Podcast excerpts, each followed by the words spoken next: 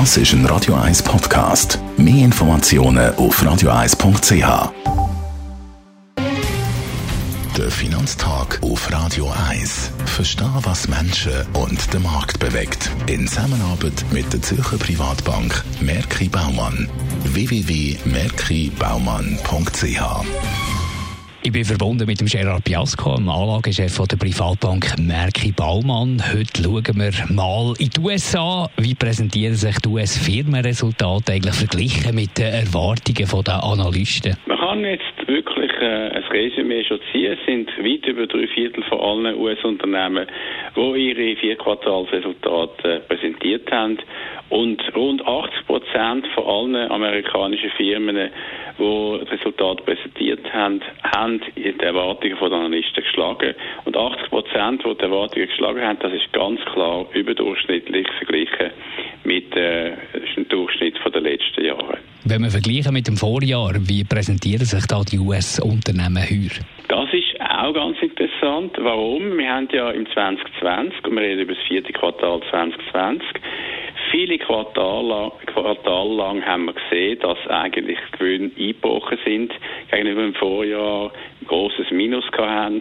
Das hat man auch erwartet. Der Konsens hat geschätzt, das ist etwa minus 11 Prozent gegenüber dem Vorjahr bei den amerikanischen Unternehmensresultaten. Ist aber gar nicht so rausgekommen. Sie haben zum ersten Mal 2020 wieder ein Gewinnwachstum gezeigt im vierten Quartal, ungefähr 2 Prozent mehr Gewinn gemacht als zum Vorjahr. Auch da eine positive Überraschung. Gerard, was ist deine Analyse? Warum haben sich die US-Firmen so klar verbessert? Da gibt es zwei Gründe, die vor allem wichtig sind für die äh, eindeutige Verbesserung der amerikanischen Unternehmen.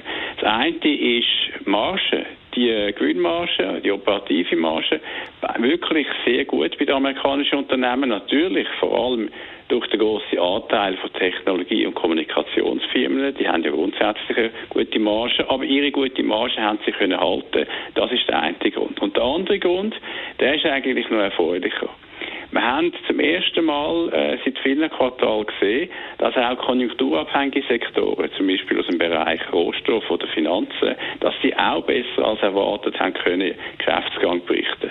Das tut für äh, die Zukunft, für die nächsten Monate, für die nächsten Quartal eigentlich ein gutes Omen darstellen für die Aktienmärkte weltweit, wenn die amerikanischen Unternehmen, die ja den grössten Anteil haben, am Weltaktienindex so gute Resultate zeigen. Danke vielmals für die Einschätzungen. Gerard Biasco, Anlagechef bei der Privatbank Merki Baumann. Der Finanztag gibt es auch als Podcast auf radioeis.ch. Präsentiert von der Zürcher Privatbank Merki Baumann. www.merkibaumann.ch